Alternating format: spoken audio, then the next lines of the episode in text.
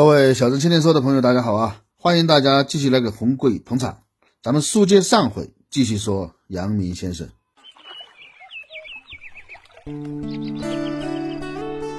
没有引领世界，也不想被时代抛下。信息相对滞后，但并不孤陋寡闻。热爱岁月静好，却从不安于现状。渴望，但不盲从；努力，并不冲动。在世界的各个角落，为了梦想而奋斗。我们是小镇青年。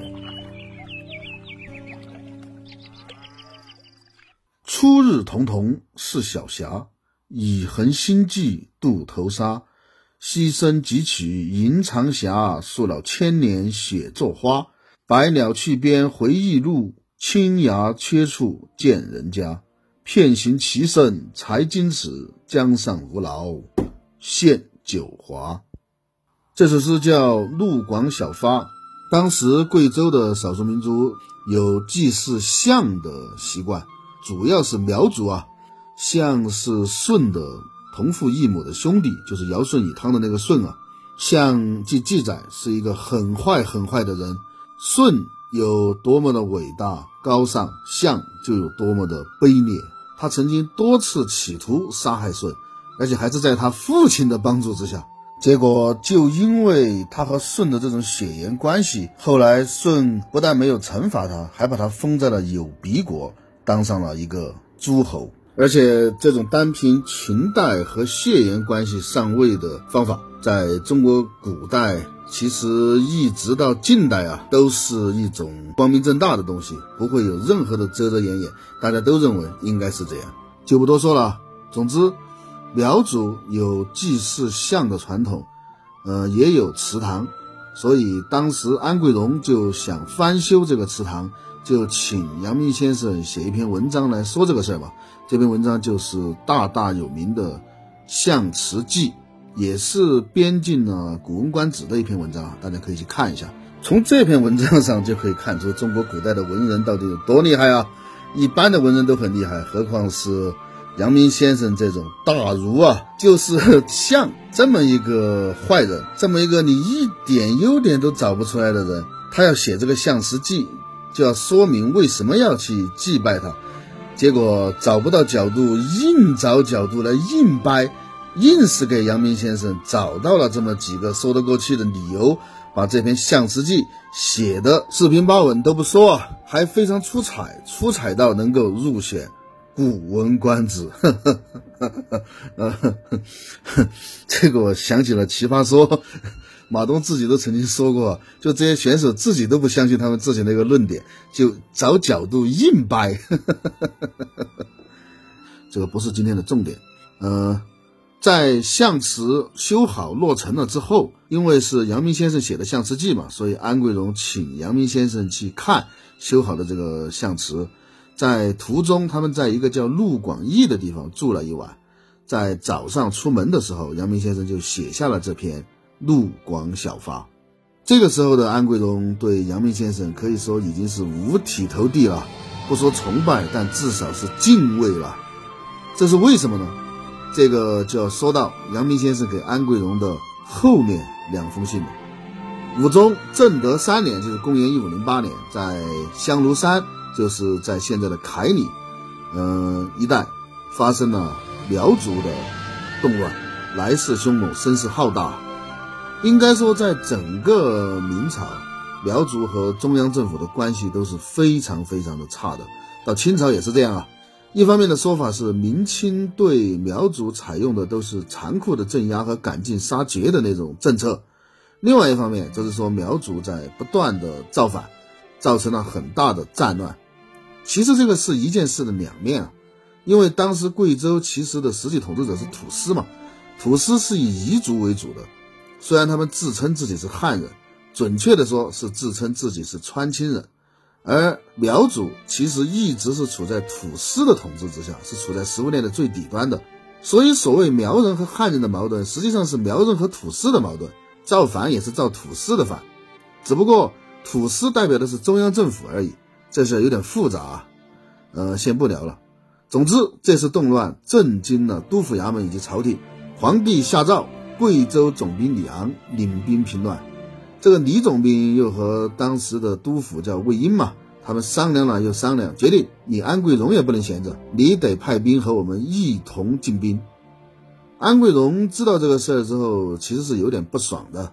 他不爽是因为就是打仗而已嘛，这个仗他去打也能打得赢。他的想法是什么呢？是先为师多次用兵，就是朝廷啊喊安贵荣出了很多次兵，他立下了很多的战功，打了很多的胜仗，平定了很多的叛乱。结果朝廷和督府仍然心存芥蒂，仍然不信任他，他很不爽这个事。其实安贵荣不明白，正是因为他战功赫赫，正是因为他兵强马壮，正是因为他打这么多仗都打胜了，所以才不信任他。他打的胜仗越多，就越得不到信任。至于为什么，大家自己想吧，我就不说了。想不通归想不通，军令如山啊，命令还是得服从。所以安贵荣还是率兵出征，只用了个把月就把这个事儿摆平了，得胜凯旋。朝廷为此加封安贵荣为昭勇将军，就他爹也得过的那个官职啊。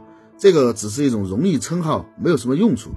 安贵荣非常非常的不爽，他发牢骚说：“我率领这些宜家的子弟去为国平乱，出生入死，死了这么多的宜家的汉子，这么大的功劳，就给这么点的奖励，你让我怎么对那些战死沙场的宜家汉子和他们的家属交代啊？”其实是觉得自己无法交代啊，他想要当更大的官和得到更多的奖赏。朝廷其实也是知道这个事儿的，所以朝廷为了安抚他，就封他做了贵州布政司左参政。他还是不爽，这种情况就引发了朝廷的警惕。朝廷就在想，你想干啥？你是不是想造反？然后朝廷和安贵荣就陷入了那种互相猜疑的状态。安贵荣不知道从什么地方得到消息，说朝廷准备在龙场驿附近驻兵，驻兵就是为了防他。也不知道这个消息的真假，啊，应该是有可能的。因为他越闹，朝廷越怀疑他要造反，也不知道是哪个天才给安贵荣出了个馊主意，向朝廷申请裁撤农场驿。这么干一石三鸟啊！第一是可以试探一下朝廷对自己的态度，如果朝廷毫不犹豫的就同意了，就说明不是想在农场驿驻兵嘛，没有这个计划嘛。第二，你不是想在农场驿驻兵吗？我来个釜底抽薪，农场驿都没了，看你怎么做。第三是现实一点的问题啊，可以节约开支。我们前面说过，麝香九亿十八部，它的开支全部是由贵州县委史司负责的。安贵荣早就不想管了，一直以来都在克扣和压缩开支。所以王阳明刚刚到农场的时候，什么都没有，农场驿站既没有驿，也没有站。王阳明可是农场驿的一把手啊，而且安贵荣也很尊敬王阳明，至少当时也知道有了这号人物了嘛。所以他专门写信给王阳明，征求他的意见。于是，阳明先生给安贵荣写了第二封信。照例哈，我不念原文了，我跟你们说一下阳明先生主要表达的意思。首先是谦虚了一下，说这种国家大事不是我一个罪人，我现在还在挨着处分呢，不是我可以掺和的。不过既然你诚心诚意的发问了，那么我就大发慈悲的告诉你：第一，你是打算背黑锅吗？朝廷制定的各种制度都是需要严格的遵守的，不可以随便改的。朝廷自己改都可能会出乱子，何况你一个土司？如果改出了问题，背黑锅的人一定是你。就算现在不出事，几年、几十年以后出了事，都会说是你干的，背黑锅的还是你。秋后算账，你跑不掉的。第二，什么才是对你有利的？你要拎清楚啊！你是土司，土司这种制度从汉朝、唐朝就有。一直到现在，千百年来，朝代都换了好几个，这块土地上还是你们家在当土司。为什么？因为你们一直奉中央政府为上级，听从命令，所以中央政府也要遵守一直以来的规矩，不能动你们，不然没办法向全天下的土司交代。要不然的话，以你现在地盘的情况，把你搞掉，全部弄成直辖的，它不香吗？农场役撤不撤无所谓，但农场一能撤。就说明贵州县委司也能撤，你要想好啊。第三点，你想升官，你是不是脑子瓦特了？替朝廷出去砍人本来就是你的工作，本职工作基本操作而已，还要什么自行车？而且你的官能升吗？你可是土官，土官就是你家世世代代都是这个官，都统治这块土地，都统治这些人民。你要升官，县尉世事不当了，你的土地和人民怎么办？上交中央吗？而且升了官，你可就是流官了。到时候朝廷一纸调令，调你去福建或者四川，让你去当督府、当巡抚，你敢去吗？你敢不去吗？还升官？赶紧的，去把刚升的左参政也辞了，老老实实当你的土司，打消朝廷的顾虑，要不然你咋死的都不知道。安贵荣接到信之后，主动向朝廷提出来，升的官不要了，农场役也不撤了，我就是个土老帽，什么也不懂，你们不要和我计较啊。这事儿算是摆平。困扰了朝廷很久的心烦的事情，就被阳明先生一封信搞定。就在同一年啊，还发生了一起更大、更严重的暴乱。这次暴乱前前后后持续了差不多四年，才完全平息下来。就在香炉山动乱后不久啊，贵州先尉同知宋家，就是水东土司，还记得吗？水东土司、水西土司是以水为分界的，还记得水是哪儿吗？不记得的自己去复习，就是农场没有义的那一期。水东土司下面的有三个部落的首领，一个叫阿甲，一个叫阿杂，一个叫阿麻。呃，我估计都是音译啊。这三个部落两万多人反叛宋家，然后他们干了一件大事，什么大事呢？就是他们突袭了贵州城，就是贵阳啊，当时叫贵州城。他们突袭了贵州省同治衙门，贵州省同治衙门就在现在的贵阳红边门那一带啊。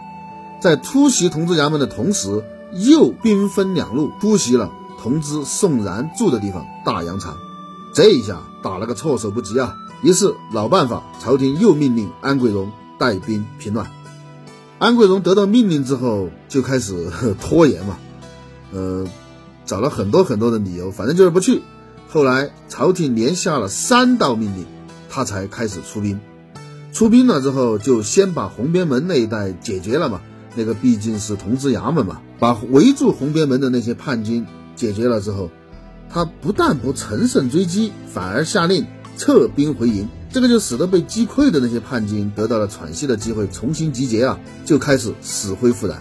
当时安贵荣说：“说我安家有上千里地，而且有各种各样的地形，有深山，有绝地，鸟都飞不过来。我为什么要为宋家打仗？我不为宋家打仗，你能把我怎么样？”这个事儿其实处处透着诡异啊！从历史上的一些细节来看，这次动乱的原因固然是水东土司宋家的治理出了问题啊，但是安贵荣在背后到底出了多少利益，谁说得清啊？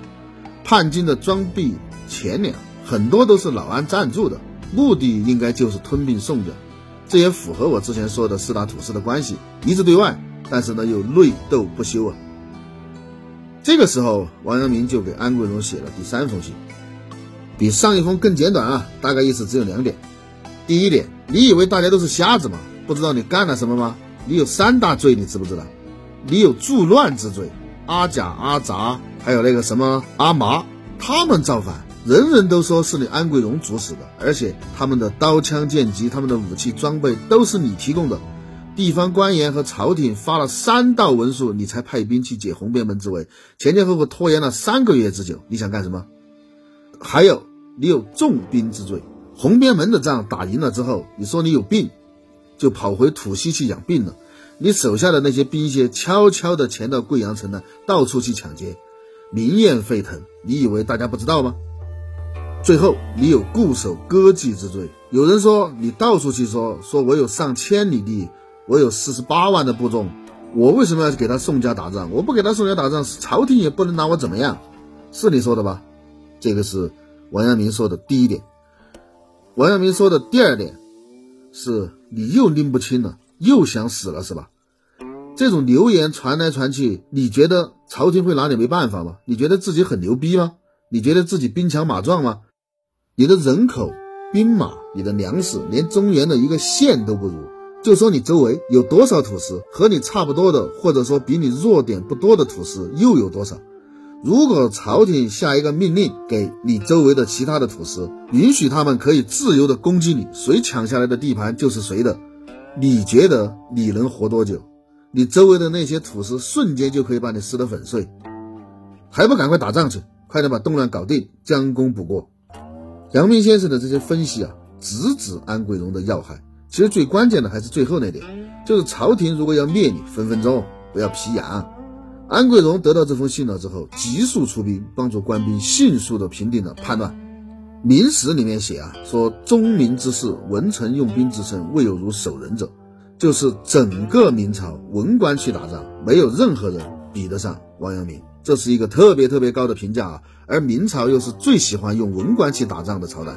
然而，当时王阳明在贵州的时候，他还只是一个被朝廷流放的不如牛的小官，手里面没有一兵一卒，他就通过一封信，就把拥兵四十八万的安贵荣，要知道明朝初年朱元璋远征银贵的时候，都只有三十万人啊。把拥兵四十八万、蠢蠢欲动、一直有造反的想法的贵州最大的土司安贵荣弄得俯首帖耳，听从朝廷的调遣，帮助官军平息叛乱。而且《前记》里面，就贵州的地方志里面还记载了：“忠贵荣一事，不敢拔复者，公之功也。”就是安贵荣从此之后到死都不敢对朝廷冒皮皮。不仅安贵荣不敢冒皮皮啊。此后一百多年，安贵荣的后代也没有发生过叛乱，一直服从中央政府，甚至安家还一直是朝廷平定贵州和西南战乱的重要的力量。比如说，安家后来就帮助平定了明朝末年的播州杨应龙之乱啊，我们前面说的，还有清朝初年的吴三桂的叛乱，安氏的土司府也被吴三桂一把火烧光。所以，一封书信有的时候它的力量是能够比得上几十万的大军的。阳明先生的这封信就是这样，他当时还只是一个不入流的小官，通过两封书信就替国家消灭了潜在的最大的祸患。如果当时安贵荣叛乱了，那不知道要花多少人力物力，要死多少人命才能平定啊，甚至都不一定平定得了。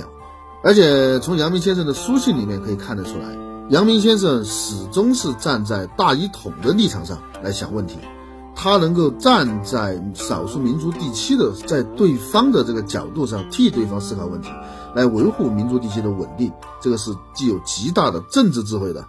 阳明先生和安贵荣的这个交往，以及他在贵州的时候和少数民族打交道的这些经历，对他后半生在政治、军事、教育方面取得了很多的成功奠定了重要的基础啊。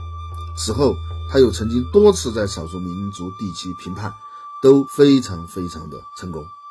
当然，这些已经是他离开贵州之后的事情了。后面的那些事情，大家基本上都知道，他取得的那些辉煌的成就，他的立德、立功、立言。他在贵州的时候，其实立德和立言就已经基本上完成了，或者说是完成了大半了。呃，剩下的就是立功了。我不打算详细的讲后面的那些事情，我们这个系列只是说阳明先生在贵州的事情吧。呃，这一期讲完，基本上这些事情就说的差不多了。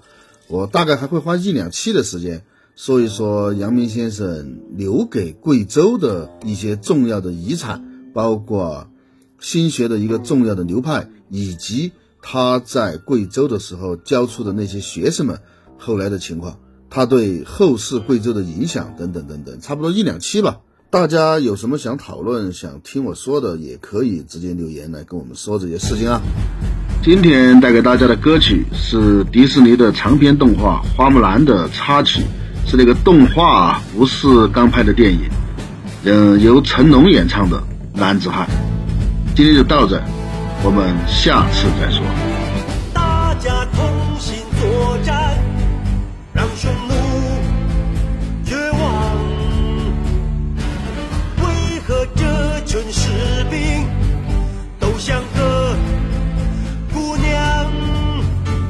们笨拙散漫又扭捏，我会改变你的前途。要成为男子汉，不认输。扎稳你的步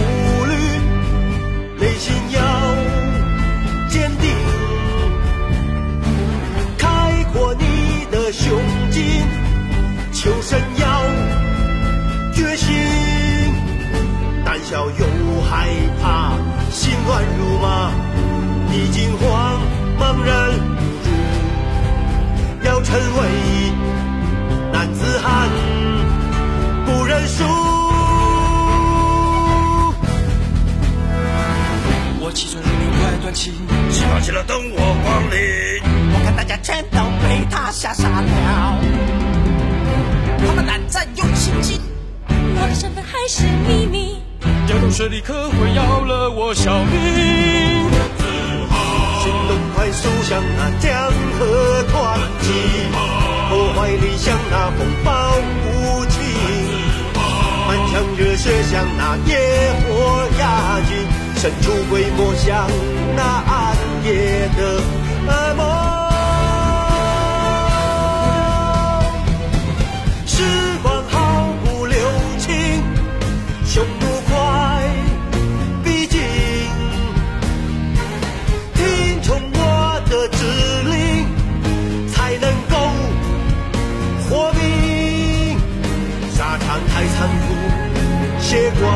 杀戮。若害怕，踏上归路，要成为男子汉，不认输。行动快速像那江河湍急，破坏力像那风暴无情，满腔热血像那野火压境，神出鬼没像那